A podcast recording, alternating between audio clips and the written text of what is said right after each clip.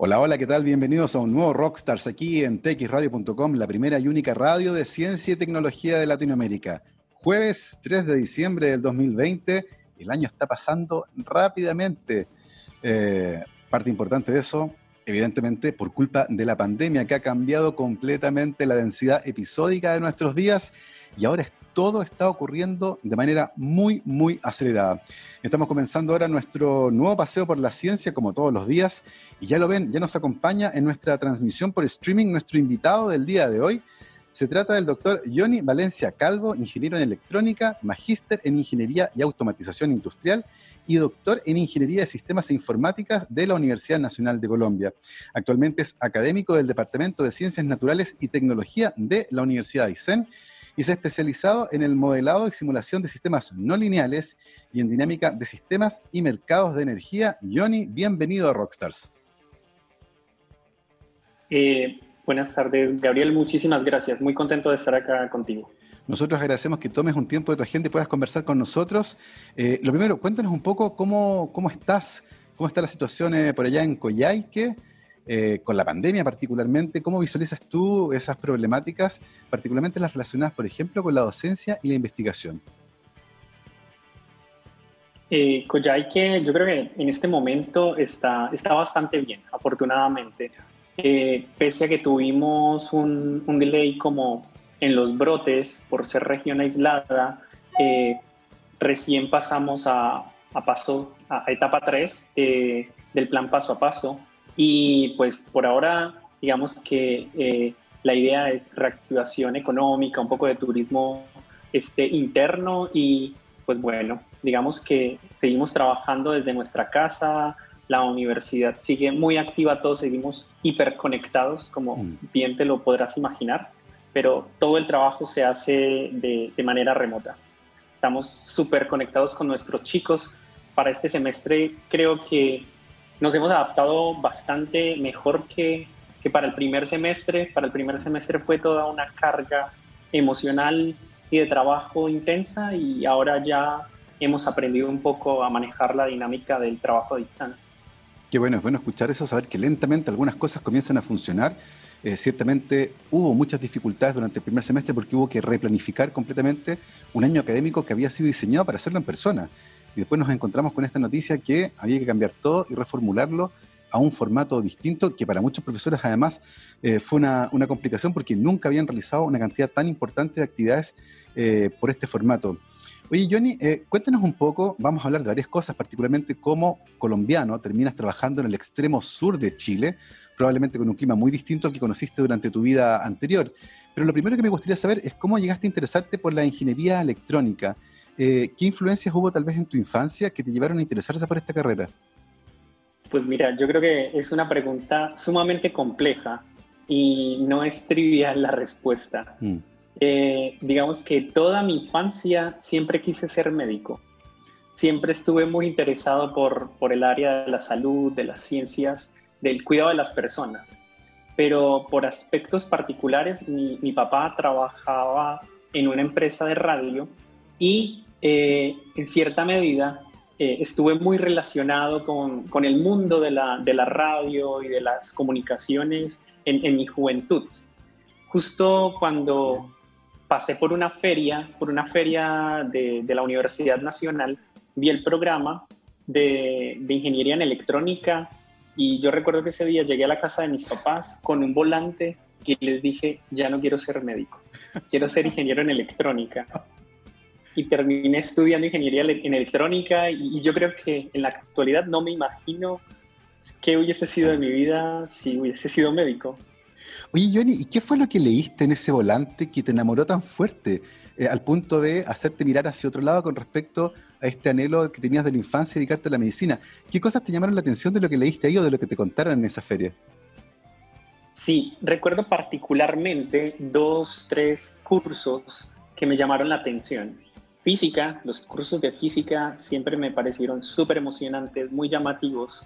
Matemáticas discretas y matemáticas especiales. Yo no entendía eso qué era. Yo no, yo no sabía eso para qué, para qué se utilizaba, para qué servía y, por qué, y por qué lo tenía que estudiar un ingeniero en electrónica. Mm. Entonces, e, esos tres cursos recuerdo que los señalé y dije, voy a, voy a ver qué pasa cuando en algún momento pase por la universidad y llegue a ver matemáticas especiales o las físicas y no sé qué. Así que fue, fue mm. particular porque tomé la decisión seis meses antes justo de, de, de, irme del colegio a la universidad. Oye, es notable además porque para muchas personas leer algo que no entienden, decir, ¿qué será esto? Lo que, lo que produce es que uno se aleje, uno no quiere ir ahí porque no entiende muy bien de qué va. Pero en el caso tuyo te entusiasmaste, dijiste, ¿qué es esta cosa tan rara? Me gustaría saberlo, al punto que finalmente te inscribiste en esa carrera. Eh, cuéntanos con qué te topaste una vez que entraste. Eh, ¿Qué cosas descubriste de esta carrera que elegiste un poco antes de terminar el colegio, tal vez para sorpresa de tus amigos y de tu familia, eh, pero que te había enamorado a partir de esto que encontraste misterioso, curioso, raro y que querías experimentar? Yo creo que la palabra es misterioso. La palabra para la ingeniería electrónica es misterio. Eh, es entender la magia que hay detrás de la tecnología. Eso me llenó de emoción. Saber cómo funcionan las cosas mm. este, me llena de, emoción siempre. Digamos que desde niño, pese a que quería ser médico, mis papás me dejaban desarmar cualquier cosa. Desarmaba los carritos, desarmaba los televisores, desarmaba los, los equipos de sonido, siempre me llamaba la atención. Mm. Recuerdo particularmente, mi abuelo escuchaba este, música en vinilos y entonces yo decía, ¿cómo funciona? ¿Cómo se transmite esa, esa voz, no sé, que hay en este vinilo y luego se convierte en un audio? Y, yo los desarmaba y trataba de entender qué pasaba, quemaba cosas, hacía cortocircuitos en casa y, y dije, wow, estoy aprendiendo magia que muchas personas no saben cómo funciona y, yo la estoy entendiendo. Y, esa magia que hay detrás de la electrónica fue la que me llevó a, trabajar y, entusiasmarme muchísimo con, la carrera. Mira qué interesante porque tenemos un, pasado desarmando cosas que es común. Eh, mi papá es técnico electrónico, en la casa había un taller y yo también eh, desarmaba todo lo que pillaba, tomaba un destornillador y desarmaba radio, desarmaba autitos, desarmaba relojes porque quería saber cómo funcionaban. En mi caso se me llevó a estudiar otra carrera de las ciencias de la vida, eh, pero ciertamente esa curiosidad infantil que encuentra a veces apoyo en ese tipo de cosas parece fundamental para, para estudiar este tipo de carreras, ¿cierto? Que requieren e, ese ánimo para tratar de entender cómo funcionan las cosas.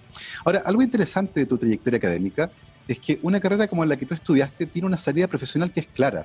Eh, y eventualmente pudiste haber terminado tu carrera y seguir trabajando en empresas relacionadas con el rubro. Sin embargo, algo ocurrió que decidiste seguir un camino más bien académico, eh, tanto con una maestría como con un doctorado. Eh, ¿reconoces qué fue lo que ocurrió ahí que te hizo tal vez girar un poco más hacia la vida académica? Eh, sí, de hecho, cuando estaba terminando la universidad, el pregrado, en algún momento yo decía, no, olvídate, lo mío no es las ciencias, lo mío no es este hacer un posgrado, yo quiero graduarme y me voy a ir a trabajar a, una, a una empresa de telecomunicaciones me voy a ir a trabajar a una empresa de automatización, me voy a ir a trabajar, no sé, a una petrolera. Cualquiera de esas ideas cruzaban por mi cabeza. Sin embargo, me di cuenta que era un trabajo muy pesado. Era trabajo de, de mucha dedicación, pero pesado desde el punto de vista físico. Entonces, eh, cuando estaba buscando empleo, logré presentarme en una entrevista, recuerdo, y este, me entrevisté con un ingeniero eh, que fue la primera persona que instaló un acelerador de partículas en Colombia. Y la parte más interesante de la entrevista fue que él me dijo, oye, ¿y tú por qué quieres trabajar con nosotros? Una empresa de, de, mantenimiento de equipos biomédicos. Yo le decía, no, porque, porque, primero necesito trabajo, es que no tengo plata. Y, y segundo, porque pues suena interesante. Y eh, en algún momento él me dijo, tienes que tener cuidado con algo. Resulta que muchas veces la ingeniería se concentra en aspectos sumamente técnicos. Mm. Y cuando te concentras en aspectos sumamente técnicos, dejas de crecer intelectualmente, dejas de crecer como profesional. Y eso me frenó tremendamente. Y fue ahí cuando decidí que este, tenía que hacer otra cosa. Así, voy a ver qué pasa en la maestría y luego de la maestría terminé involucrado en el doctorado y así hasta el día de hoy. Como decimos acá, una cosa llevó a la otra eh, y este camino que buscaba trabajo originalmente encontró una cabida en el mundo académico, en el mundo de las preguntas. Em, y en ese sentido, Johnny, ¿qué, ¿qué aspectos de la vida académica te llamaron la atención de manera más poderosa que se fueron consolidando además lentamente hasta tenerte ahora instalado como académico en una universidad? Eh, cuéntenos un poco qué ideas, qué preguntas, eh, eventualmente qué problemas donde podrías encontrar aplicabilidad a lo que tú hacías empezaron a llamarte la atención. Sí, mira, resulta que, que ahí hay un aspecto muy, muy disruptivo si, si uno revisa, por ejemplo, lo que en algún momento decidí estudiar. Pero, pero me parece interesante. Digamos que cuando decidí hacer la maestría, me encontré con, con un asesor muy valioso que desde el acompañamiento humano y, y, técnico este, me permitió entender qué era hacer investigación. Entonces entendí cómo a través de una maestría, de, de un posgrado, podía ser investigador. Participar en un congreso, por ejemplo, internacional, en donde tenía que ir a exponer en inglés, fue un reto tremendísimo para nosotros los latinoamericanos que usualmente no estamos familiarizados con, con un mundo investigativo como en otras latitudes, ¿verdad? Y en algún momento yo dije, pero ¿qué otras cosas puedo hacer? ¿Qué otras cosas puedo hacer? Resulta que mi pregrado y la maestría decidí hacerlo en Manizales, en la Universidad Nacional mm. Sede Manizales, una de las sedes de la universidad. De hecho, allí hay muy buen café.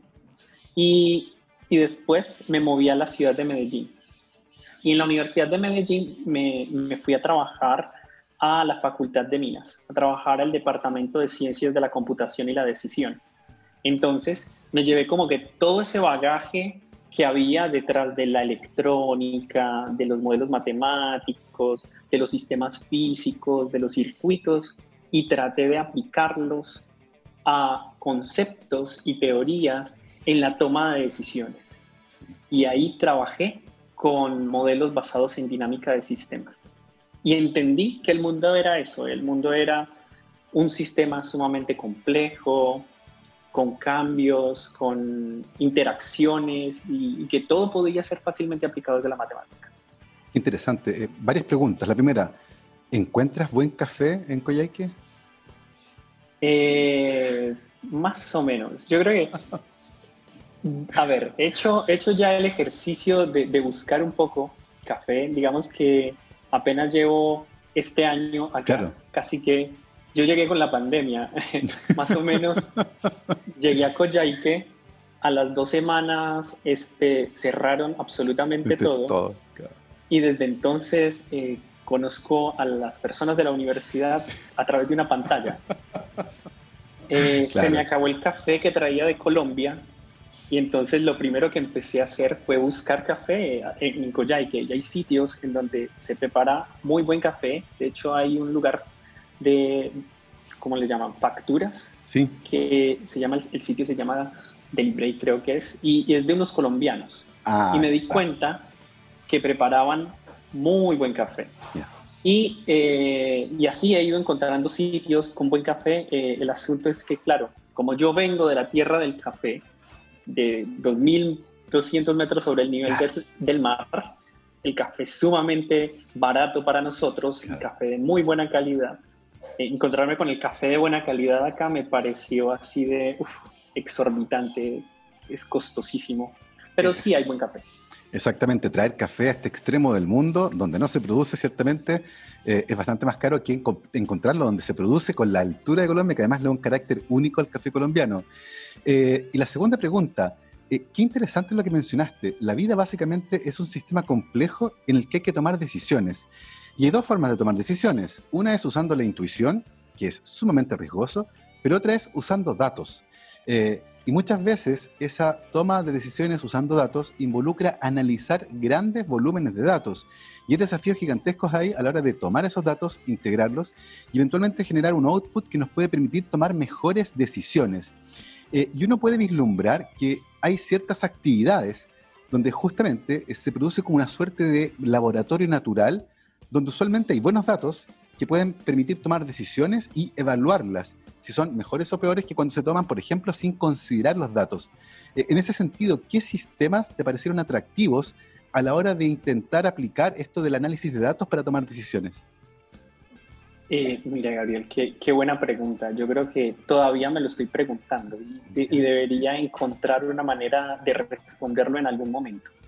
Resulta que, que si pensamos en los datos, todo el tiempo nos están diciendo que, que vivimos en un mundo en el que cada vez se generan más datos.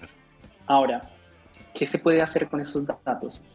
No sabemos. Mm. No sabemos porque no tenemos las preguntas correctas para buscar respuestas detrás de esos datos. Mm.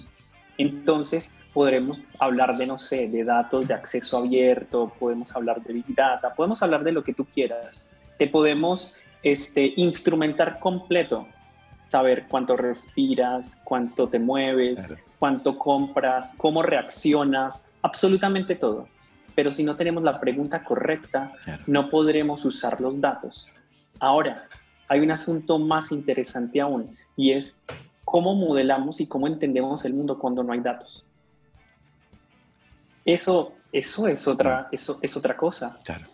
Y, y cómo evaluamos las interacciones entre las personas, cómo evaluamos las interacciones de los negocios, cómo evaluamos y cómo comprendemos en perspectiva lo que podría en algún momento suceder, porque lo que usualmente eh, se imagina eh, el resto del mundo es que vamos a adivinar, eh, la, adivinación detrás de los datos.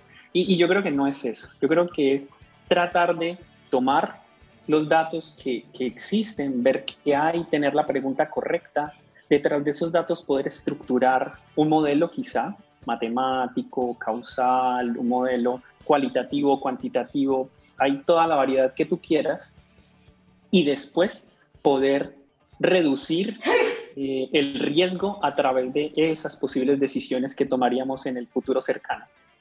Eh, yo creo que eso es lo que uno le apunta con, con la comprensión de esos datos. Eh, estamos en búsqueda de, de, una mitigación de riesgo. Y en esa mitigación de riesgo, lo que nos encontramos en el futuro puede ser muy acertado o puede que no puede que no. Y, yo creo que eso es lo que hay que entender eh, a través de, de, muchos modelos matemáticos que actualmente existen y cómputo y procesamiento y almacenamiento y transmisión y generación de datos. Así que no es un asunto simple, mm. pero muy, muy interesante. Eso es inacabable. Qué, qué, interesante ese concepto de esto de tener una, un tsunami de datos pero que sin la pregunta correcta, la verdad, eh, no tiene mucho sentido almacenarlo. En el fondo están ahí por si acaso alguien alguna vez hace una pregunta que pueda ser contestada usando esos datos. Eh, y hoy en día parece que fuera así el caso. Eh, estamos llenos de sensores por todas partes que están generando una cantidad gigantesca de información, pero parecemos no estar usando parte importante de esa información. lo que ciertamente es un desperdicio, pensando en que esos datos ocupan espacio de almacenamiento. Em, y pensando en un mundo tan complejo como el que tenemos el día de hoy, ¿qué áreas crees tú que son las más propensas a poder aprovechar los datos que tienen y que no lo hayan hecho todavía para generar mejores tomas de decisiones? Por ejemplo, optimizar los recursos tal vez eh, o generar em, consecuencias que sean positivas para usuarios, para el público en general eh, y, para la vida de las industrias. Sí, mira, yo creo que ahí eh, el dato, por ejemplo, como dato indistintamente de cómo se genere, en dónde se genere, las empresas y la sociedad en general deben empezar a entenderlo como un activo dentro de las organizaciones y dentro de la sociedad. Los datos eh, son un activo realmente, porque les permite capitalizar este, lo que hay eh, en lo que todo el conocimiento que se está moviendo detrás de la organización, ¿verdad?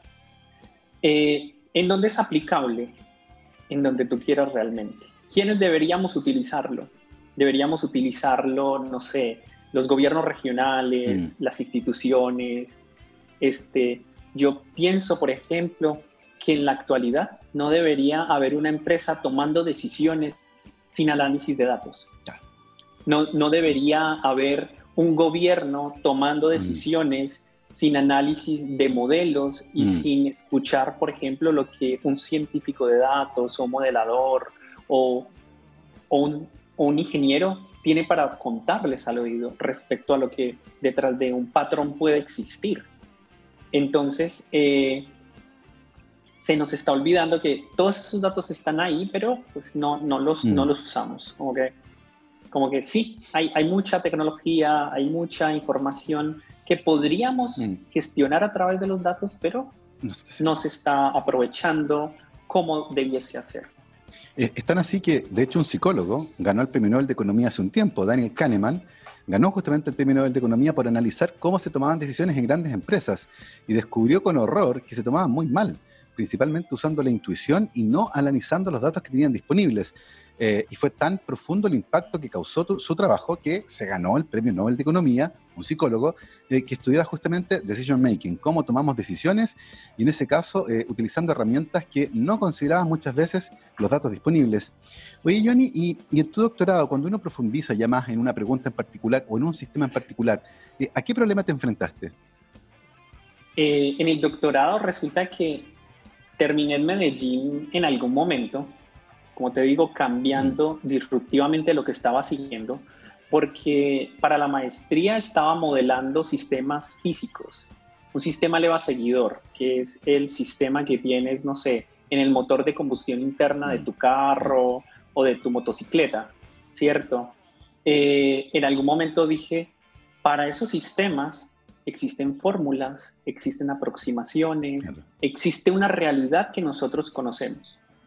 Pero ¿qué pasa con los sistemas que son sociales? ¿Tú cómo modelas la interacción, por ejemplo, de operadores o generadores o tomadores de decisión mm. en un contexto, en un país, en un continente? Ahí surgió una pregunta de, de investigación y me fui a trabajar este, como te decía en algún momento, al Departamento de Ciencias de la Computación y la Decisión en la Facultad de Minas. Y allí eh, vi que, por ejemplo, trabajaban con modelos basados en dinámica de sistemas para entender el mercado energético eléctrico colombiano.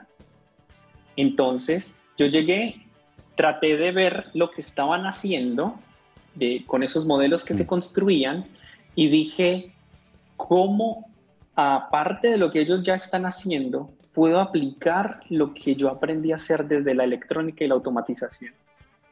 Mira, eso ha sido una cosa tremendísima porque fue tratar de construir un modelo en el cual yo hacía un análisis matemático por un lado y un análisis de dinámica de sistemas por el otro. Hay por ahí algunos autores que dicen, eh, eh, son como las dos caras de una misma moneda están ahí.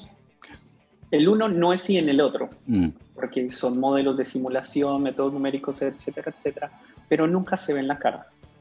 Entonces, a partir de eso dije, voy a, voy a construir un modelo del mercado energético colombiano de forma muy general y a partir de lo que yo sé de matemáticas, por ejemplo, de análisis de los modelos que había venido explorando, mm. como los sistemas físicos o los sistemas electrónicos, y, pues de ahí salió la, tesis de doctorado. Qué, interesante esa idea de poder mezclar las áreas, ¿cierto? Tu formación de pregrado con los problemas que encontraste eh, en el doctorado, particularmente en esto del modelamiento del mercado energético. Eh, en ese sentido, ¿qué tipo de modelamientos hacían ahí? ¿Cuáles eran las preguntas eh, de fondo que tenían y, los sistemas que trataban de entender a partir de los datos?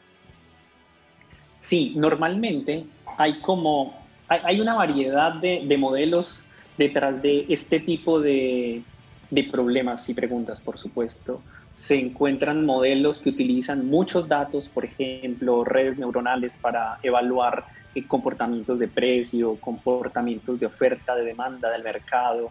Eh, cuando tú tienes, este, no sé, una subasta de, de mercados, mm. entonces, cómo participar en esas subastas y obtener la mejor rentabilidad, etcétera, etcétera. Sin embargo, mediante dinámica de sistemas el análisis es diferente, porque en dinámica de sistemas tú exploras la causalidad y los bucles de retroalimentación que pueden llegar de cualquiera de los elementos que interactúan en el sistema.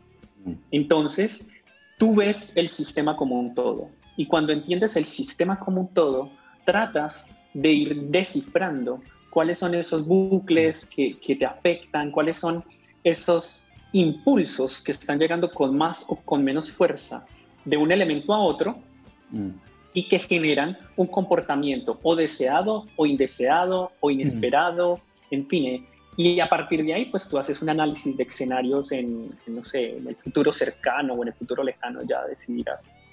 Y, y, y uno podría eh, extraer de tu, de tu respuesta que eventualmente este tipo de análisis podría permitir, por ejemplo, que la autoridad que regula ese tipo de mercado tome mejores decisiones cuando detecta ciertos comportamientos que estaban ocultos, entre comillas, pero que los datos revelan. ¿Es así? Sí, adicionalmente, eso es súper interesante. Eso es súper interesante porque por ejemplo, cómo las autoridades deciden, por ejemplo, incluir incentivos, eh, incentivos detrás de una política de, no sé, de recambio energético, mm. incentivos detrás de un cambio de paradigma tecnológico, incentivos desde un plan de descarbonización, por mm. ejemplo, como lo que está viviendo ahora Chile o lo que, los problemas que enfrenta también Coyhaique con, con la contaminación. Mm. Entonces, estos modelos nos pueden ayudar a nosotros a entender cuáles son esos eventos inesperados que debido a situaciones que no preveemos podrían desencadenar comportamientos que no son correctos o que no son los, eh, los, los, los más adecuados. Exactamente, y que eventualmente podrían también perjudicar, por ejemplo, al eslabón más débil de esa cadena, que es el consumidor final, el consumidor atomizado, ¿cierto? Que no se puede poner de acuerdo, que tiene escaso poder y que depende de que las regulaciones sean suficientemente sólidas para garantizar, por ejemplo, que no se cometan abusos, colusiones, que no se pongan de acuerdo y que se entregue el mejor servicio por el precio que se paga. Es extraordinaria la potencia que tiene este tipo de herramientas y la estamos conversando justamente con Johnny Valencia Calvo, ingeniero en electrónica, magíster en ingeniería y automatización industrial y doctor en ingeniería de sistemas e informática eh, en la Universidad Nacional de Colombia. Nos contaba que hizo su pregrado y magíster en Manizales y el doctorado en, em, en Medellín, ¿no? Em, estamos teniendo una súper entretenida conversación, pero ahora vamos a ir a hacer una pausa musical. Pero antes les tengo que dar un dato. Durante este eclipse solar, Ópticas GMO presenta unos anteojos especiales para verlo, con un diseño único que está aquí. Miren qué bonito. Realizados por el destacado ilustrador chileno Hugo Tapia, que rescatan la belleza cultural, natural y arquitectónica de nuestro país y, por supuesto, que cumplen con la norma ISO 12312-2, que utilizan estos anteojos y que permiten observar el sol con mayor seguridad. Para más información, visite cualquier tienda GMO a lo largo del país. Y ahora sí, nos vamos a escuchar una sola pieza de música. Estos son Alice Cooper y esto se llama I Got a Line on You. Vamos y volvemos. Estamos de vuelta aquí en Rockstars de txradio.com, científicamente rockera, y estamos conversando con Johnny Calvo, Johnny Valencia Calvo, perdón, que se vino desde Colombia a Chile eh, nos estabas contando antes de la pausa musical eh, lo que estuviste haciendo en tu, en tu doctorado. Eh, cuéntanos un poco cómo fue la trayectoria desde que terminaste el doctorado hasta que finalmente llegaste a la Universidad de Aysén en marzo de este año. Sí, mira, yo creo que fue una trayectoria un poco movida, en cierta forma. Este, yo terminé el doctorado en Colombia más o menos en el 2016, hace poco realmente. Mm. Soy, soy un científico joven. Afortunadamente tengo todavía mucho tiempo como para, para poder hacerme muchas más preguntas. Mm. Eh, trabajé en, en, una institución universitaria pequeña en Medellín por, por un par de años, pero eh, con, con, un contrato que no me daba como las garantías suficientes mm. para, para poder continuar. Después de eso, este, salió una convocatoria en la Universidad de Medellín, que es una universidad privada grande de la ciudad. Eh, me hice con una plaza allí y este, trabajé en el departamento de sistemas e, e informática de, esta universidad. Estuve allí también por dos años más y por cosas del destino eh, me enteré de la convocatoria en la Universidad de Aysén eh, digamos que yo trabajé en la Universidad de Medellín hasta el viernes 28, creo, de febrero, ya no recuerdo. Eh, tomé un vuelo Medellín, Balmaceda y a la vuelta de dos días estaba en Coyhaique.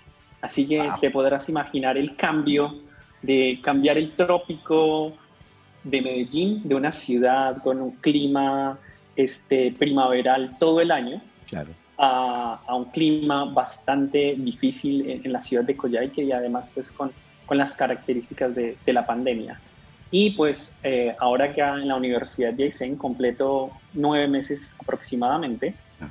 y, y, me ha tocado, aparte de, pues, de, vivir la pandemia, aprender a vivir en Coyhaique. Claro. Porque es, es un mundo completamente diferente. Exactamente, es un cambio, y, siempre lo comentamos en este programa, eh, estos cambios involucran no solo un cambio del ambiente laboral, de la institución, sino que también cambios culturales potentes. Eh, en este caso, como nos contaba Johnny, venirse desde Colombia en un periodo muy corto de tiempo, aterrizar finalmente en Coyhaique, tratar de comenzar su carrera académica acá y más encima toparse con una pandemia. Eh, nos decía, y conocí a mis colegas principalmente a través de una pantalla del computador. Em, y, son escenarios eh, ciertamente complejos que muy probablemente es difícil repetir, ¿cierto? Esto de cambiarse de trabajo en plena pandemia, yendo desde un lugar como Colombia para venirse a, a. Em, cuéntanos qué aspectos del desafío que te planteaba venirte a Aysén, una de las universidades más jóvenes de nuestro país, de las dos más recientemente creadas por el Estado chileno, además en el extremo austral de Chile, eh, tratando de generar espacios de docencia e investigación donde no habían. Eh, ¿Qué aspectos de este desafío fueron los que te llamaron la atención para finalmente venirte eh, al extremo sur de Chile? Mira, yo creo que lo que más me llamó la atención fue precisamente el que es una universidad muy joven. Es una universidad pequeña, es una universidad muy joven, eh, pero con la mirada puesta en el mundo. Mm. Eso me, me, resultó sumamente interesante. Eh, pues puedo hacer una confesión, claro, estaba muerto de pánico porque venía de una universidad mucho más grande, una universidad con, no sé, 10.000, 11.000 estudiantes, de una ciudad de 4 millones de habitantes, a una ciudad de 65.000, en donde pues en la Universidad de Aysén tenemos 350, 400 estudiantes en toda la universidad. Entonces, eh, sin embargo, eh, vi la oportunidad de hacer universidad y de construir mm. sociedad. Esto siempre es lo que a mí me ha mm. motivado. Mm. Y, y, y pues yo no sabía que existía Coyhaique antes de aplicar a, a, la plaza en algún momento, pero, pero eh, el paisaje natural, la tranquilidad que se vive, este, el calor de la gente, porque esto es frío, pero la gente es sumamente cálida, amable. Eh, eso me, ha permitido a mí eh, involucrarme con, en, carne y hueso con la Universidad de Aysén y me tiene realmente contento y, no me pesa haberme cambiado de, ciudad a universidad porque sé que con la Universidad de Aysén podemos, podemos seguir construyendo sociedad y pues que los chicos de la región o las personas que en algún momento se encuentren con, con uno, que logren logren sentir ese, mm. ese feeling por, por ser partes del mundo, así estemos ubicados en el extremo sur de Chile. Me encantó eso que dijiste de hacer universidad, de construirla, porque básicamente están haciendo eso. Una universidad joven que todavía está llenando plazas académicas, ¿cierto? Pero que se está construyendo ahora, se está autoconstruyendo eh, a partir del talento y del empuje de sus académicos, ¿cierto? Con el entusiasmo de una región que los recibe con los brazos abiertos por el hecho de ser una de las dos regiones de Chile donde no había una, universidad del Estado, la otra era la, sexta región de, Chile, ¿cierto? Así que ciertamente esto de construir universidad toma otro sentido. Estás participando de la historia temprana de esta universidad chilena. Eh, y en ese sentido, Johnny, ¿qué preguntas fueron las que te trajiste de Colombia, las que, con las que llegaste a instalarte originalmente acá a Chile eh, y que te gustaría comenzar a explorar o que estás explorando ciertamente ya y que están relacionadas con eh, lo que hiciste en el doctorado, el análisis de sistemas y cómo eventualmente comprender mejor estos sistemas complejos para tratar de tomar mejores decisiones? Sí, mira, yo creo que una de las primeras preguntas que me hice fue cómo funciona, cómo funciona el sistema energético de Coyhaique, de, de Aysén en general. Esa fue una de las primeras mm. preguntas que me hice. Cuando tú eh, te vas a Google y buscas Coyhaique, de las primeras cosas que te encuentras es que es una ciudad altamente contaminada. Y está altamente contaminada por el uso de la leña, mm. ¿cierto? Claro. Me di cuenta, por ejemplo, yo nunca había vivido esto. Eh, en julio, en la época más fría mm. del año, Coyhaique realmente es una nube de humo. Sí. Entonces yo dije, pero ¿por qué? No, no entiendo. A mí como que vivía en mi burbuja, mm. en, otra, en otro sitio, claro, Medellín igual es contaminada porque está en un valle, porque tiene muchos, muchos vehículos, etcétera, etcétera, pero yo no entendía cómo un sitio tan natural, tan rico en, en recursos, este, fuese una de las ciudades más contaminadas de Latinoamérica. Entonces empecé a explorar un poco y me di cuenta de que, claro, lo que pasa es que acá las personas necesitamos de leña para poder calefaccionar nuestras casas. Entonces digo, pero ¿por qué entonces no utilizamos electricidad para calefaccionar nuestras casas? Cuando tú así exploras un poco cuánto cuesta la electricidad en Aysén, te das cuenta que la electricidad en Aysén es absurdamente costosa. Y yo creo que eso no es un secreto para nadie. Acá la electricidad cuesta el doble de lo que cuesta en Santiago y el resto de Chile. Es una cosa loquísima. Entonces, hablamos de, planes de recambio, de tecnología, de, generación, de, de diversificación de matriz energética, pero cuando nos damos a la tarea de explorar cómo se genera esa electricidad, pues nos, nos damos cuenta de que es una electricidad que se genera con diésel en un 60% en donde la calefacción de las personas depende de la leña. Entonces, eh, no es una matriz eh, muy limpia, que digamos.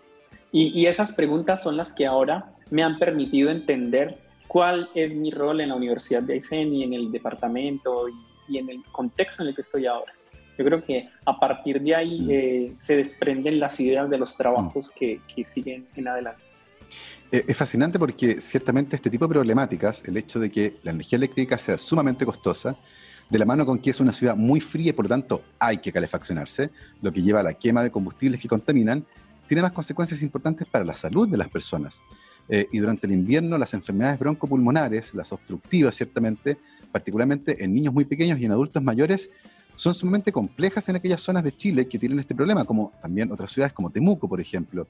Eh, y se han, se han intentado algunas ideas, algo similar a lo que ocurrió en Londres eh, a mediados de la década de los 50, cuando hubo un fenómeno climático que comprimió los gases de, de las chimeneas ¿cierto? en la ciudad y murieron, se estima, entre 3.000 y 12.000 personas. Y eso hizo que se cambiara la lógica de la calefacción en Londres, que también se basaba principalmente en la quema de carbón y madera. Eh, se estableció ahí, por ejemplo, la calefacción distrital, donde se producía la energía que calefaccionaba las casas fuera de la ciudad y era transmitida dentro. Eh, en ese sentido, ¿cómo uno puede entender, por ejemplo, que la energía eléctrica sea tan costosa en Coyhaique? Eh, y por otro lado, eh, ¿cómo estamos discutiendo esta problemática? En el fondo, ¿cómo transferimos este problema que es gigantesco? Porque no es solo energético, tiene que ver también, como lo mencionaba, con la salud de las personas. ¿Cómo se transmite esa, esa, información, por ejemplo, a las autoridades regionales para que la puedan escalar y se discuta? Porque ciertamente es un problema gigantesco. Sí, mira, yo creo que las autoridades regionales están este, siempre preguntándose respecto a cómo solucionar el problema, ¿cierto? Mm. Siempre están buscando un poco la fórmula correcta. Mm. Eh, ¿Qué es lo que desde mi corta eh, experiencia en Coyhaique logro ver? Que el problema no es pensar solamente, por ejemplo, en la calefacción. El problema no es solamente pensar en, en la generación eléctrica el problema es sumamente complejo y, este, como tú bien lo mencionabas, hay que entender, mira, la región de Aysén es muy extensa en territorio, mm, pero somos muy pocos en, en, población. Entonces, podríamos tratar de entender qué es lo que sucede detrás de las interacciones de todas las personas que vivimos acá y entender ese sistema complejo para saber en dónde justamente hacer las inversiones necesarias, mm. generar esos impulsos. Imagínate que tú tienes muchos piñones que están este, articulando el sistema energético de Aysén mm. y que necesitas tocar uno, pero ese uno con un incentivo particular. Mm. Entonces, no es solamente pensar en vamos a generar un incentivo para que la gente utilice este, calefacción eléctrica, sino que eh, se necesita entender detrás de la complejidad del sistema, qué pasa por la cabeza de las personas, a qué han estado acostumbrados, cuál es la mm. cadena de producción, por ejemplo, la cadena de valor que hay detrás de la leña. Es que no podemos, ¿cuántas personas viven de, la leña? Eh, entonces, eh, el, el, que la, el que la cultiva, los bosques, el señor que la corta, el señor que la transporta, el señor que la comercializa. Y a eso súmale el hecho de que hay una presión social de, no, es que no se puede utilizar leña porque estamos contaminando la ciudad. Entonces, el problema es realmente complejo mm. si vemos ese modelo como un todo, en donde, claro, hay una, hay una capa, por así decirlo, mm. donde están los involucrados del sector productivo de energía, hay una capa de las personas, hay una capa de, de salud, mm. hay una capa de que luego aparece, no sé, con el agro, por ejemplo. Entonces, eh, eso es lo que hay que tratar de entender y, evaluar mm. qué es lo que podría hacerse detrás de una toma de decisión para mejorar el desempeño de la matriz en, en, mm. Es fascinante esto del problema complejo, porque ciertamente eh, no, se saca, no se saca nada con decir, ok, se prohíbe la calefacción a leña y todo el mundo tiene que ocupar electricidad, porque ¿quién asume el costo? ¿Qué pasa con quienes, como decías tú, están involucrados en la cadena que transporta la leña desde un bosque hasta una chimenea? Eh, en ese sentido, eh, es un trabajo que, tú lo mencionaste, es un sistema complejo eh, y que requiere un trabajo que es casi de sociólogo en algunos momentos, ¿cierto? De antropólogo, tratar de entender las relaciones humanas que se producen en esta cadena de, distintos actores que finalmente generan este, vamos a llamarlo, problema complejo. en ese sentido, ¿Qué tipo, ¿Qué tipo de datos, qué tipo de observaciones y cómo se levantan esos datos eh, pueden ser útiles a la hora de entender un eh, sistema tan complejo como este? Eh, sí, mira, ya en otras partes del mundo se ha tratado de entender modelos de, de este estilo, en donde con algún tipo de aproximación logística uno puede, por ejemplo, evaluar un modelo de adopción tecnológica. ¿Cuáles, ¿Cuáles son las implicaciones detrás de el recambio de tecnología, mm. de diversificación de la matriz, por ejemplo, es que no basta con que nos digan que en nuestras casas vamos a tener medidores inteligentes. Pero ¿cuáles son las implicaciones de que yo tenga un medidor inteligente, de que en tiempo real, como usuario de energía, este, pueda tomar decisiones respecto a si compro o no compro electricidad, mm. por ejemplo? Eh, el voz a voz, por ejemplo, de las personas que podrían estar diciendo, no, mira, es que yo tengo en mi casa un sistema fotovoltaico y me funciona perfecto y lo puedo instalar y, me da el soporte necesario para la casa. Eh, o podría pasar algo completamente opuesto y, en, en, ese voz a voz te encuentras con una curva de aprendizaje o de adopción mucho más lenta en donde la gente te diga, no, mira, es que es carísimo implementar el sistema fotovoltaico eh, no funciona del todo bien y eh, no, mira, quédate con la leña y con lo que puedes este, obtener de la red eléctrica convencional. Entonces, eh, los datos que uno tiene que tratar de buscar ahí, claro, con sociólogos, con antropólogos, es cuáles son los efectos en el colectivo y en los esquemas mentales de las personas para romper esos miedos frente a un nuevo paradigma de, tecnología o de uso, porque no es, no es simplemente decir no vamos a utilizarle. esa no es la solución. La solución es cómo paulatinamente se genera un cambio de paradigma social que eh, involucre actores particulares, actores públicos, los individuos, que yo en mi casa pueda tener paneles, pero que igual tenga un respaldo de la red, por ejemplo, mm. porque las baterías son extremadamente costosas. Que en AICEN podamos tener, por ejemplo, este, centrales de paso sin tener necesariamente centrales este, de embalse. Mm. Que podamos tener parques eólicos que respalden en cierta medida este, la generación que se mm. está haciendo con una de las otras. y, y al final cómo la gente, desde los techos de su casa, puedan, este, en cierta forma, generar, mm. generar y ser parte de, la solución. E, es sumamente fascinante ese problema porque ciertamente estamos enfrentados a este cambio de matriz energética, eh, pero no puede ocultar este otro tipo de problemas, que son eh, problemas locales que tienen que ver con cómo eh, una ciudad como Coyhaique, que depende durante la temporada invernal de la calefacción por leña, puede generar cambios en el corto plazo, ojalá, para mejorar la salud de las personas, por un lado, mitigar el impacto ambiental que eso genera, pero al mismo tiempo sin causar tensiones sociales en el fondo, sin que eso sea disruptivo eh, y además que no sea una norma que finalmente haga que muy pocos la puedan adoptar. Em, e, es ciertamente uno de los escenarios complejos eh, que nos contaba Johnny durante la entrevista, cómo yo logro tomar una decisión sin afectar de manera negativa la vida de las personas, pero además tratando de quedarse con los efectos positivos de esa decisión. Eh, algo donde ciertamente los datos nos pueden ayudar a tomar mejores decisiones. Eh, ciertamente es difícil porque estamos en pandemia, por lo tanto hacer levantamiento de datos eh, y pensar hacer el trabajo en campo, por ejemplo, es complejo, pero ¿cómo visualizas tú la operativa a partir del momento en que logremos salir de esta, que en algún momento lo vamos a poder hacer, y cuando ya empieces a tener una actividad más, más normal en la universidad y particularmente desde el punto de vista de la investigación? ¿Cómo imaginas que eso va a ocurrir una vez que la pandemia pase y tengas que eh, largarte ya a recolectar los datos, a tratar de entender esta matriz, este problema complejo, para finalmente ir entendiendo eh, cómo está construido este problema. Sí, Gabriel. Eh, yo creo que yo tengo por acá en mi tablero en el estudio como un, un plan de, de, trabajo.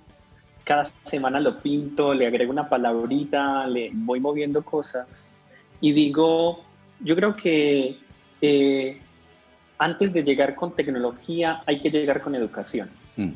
Y los involucrados locales deben ser este, quienes aporten desde, desde las necesidades este, las propias perspectivas de solución.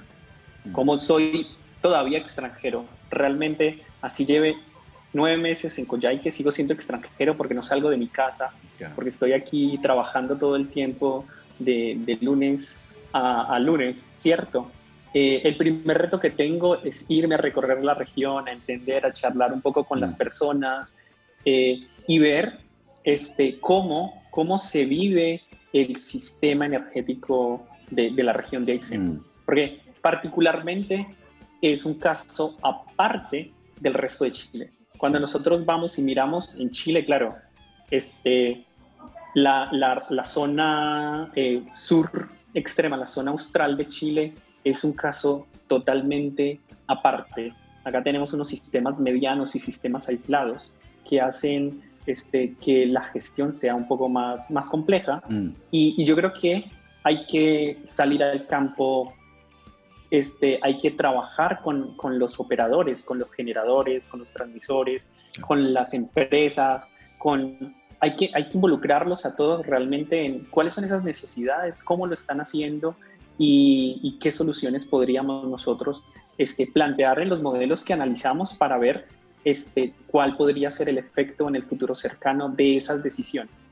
No les vamos a prometer la solución, pero yo creo que vamos a tratar de entender en esos escenarios futuros cuáles son este, los rangos de comportamiento para que las decisiones se puedan tomar de mejor manera. Yo creo que esa es este, mm. la, la salida ciertamente un gran logro poder a partir del análisis que se plantea estos sistemas complejos tomar mejores decisiones que afecten de manera negativa lo menor posible a las personas y de manera positiva, ojalá, a todo el mundo. Y ese es un desafío enorme en este escenario particularmente y en muchos otros, donde los datos eh, de todo tipo ciertamente pueden servir para tomar mejores decisiones en pos de tener una sociedad que use mejor su energía y que además contamine menos. Y todo eso desde el extremo sur de Chile, de la mano de nuestro invitado del día de hoy, Johnny Valencia Calvo, ingeniero en electrónica, magíster en ingeniería y automatización industrial y doctor en ingeniería de sistemas e informática de la Universidad Nacional de Colombia, actualmente académico del Departamento de Ciencias Naturales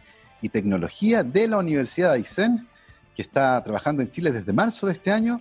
Eh, tuvo una, una llegada accidentada producto de la pandemia, pero estamos seguros que cuando logres ¿cierto? salir de este confinamiento y pase todo y logres poner en marcha tu pizarra, donde nos contabas que tenías todo lo que quieres hacer, eh, ciertamente te va a ir súper bien porque es un problema que merece ser solucionado involucrando a todos los actores que están involucrados. Estamos llegando al final de esta conversación eh, y Johnny, te queremos agradecer por haberte tomado un minuto, una hora de tu tiempo, la verdad, y haber conversado con nosotros aquí en Rockstars de txradio.com. No, a ti, a ti, Gabriel, realmente muy, muy contento de, poder estar acá. Yo creo que eh, tenemos un reto desde la academia y desde las ciencias. Y, yo, por ejemplo, estoy conociendo este, tu canal, la emisora, eh, y me llama la atención cómo, cómo a través de este, medios de difusión como estos podemos acercar la ciencia a todos, porque es que la ciencia nos compete a todos. Eh, y, yo creo que los científicos también tenemos que empezarnos a preguntar cómo estamos comunicándonos de forma asertiva con las personas, porque pues yo no me gano nada con mostrar un modelo o una ecuación si eso no se entiende. Si yo me demoro un año o dos en entenderlo, ¿cómo espero que las demás personas lo entiendan en, en cinco minutos o en una hora? Así que, eh, no, encantado de poder este, haber conversado contigo y pues feliz de, de poder estar en Coyhaique este, compartiendo con mis colegas y con la comunidad de la Universidad de Aysén. Un placer para nosotros también y de seguro vamos a hablar nuevamente en el futuro para saber cómo van las cosas por allá con la investigación que hace Johnny Valencia en la Universidad de Aysén. Nosotros nos vamos, como siempre, con muy buena música, con nuestro especial All You Need Is Rock. Este mes estamos revisando los mejores especiales. Y hoy nos vamos con una banda de aquellas. Hoy vamos a escuchar nuevamente a Black Sabbath y comenzamos con Iron Man. Que esté muy bien. Hasta mañana. Chao, chao.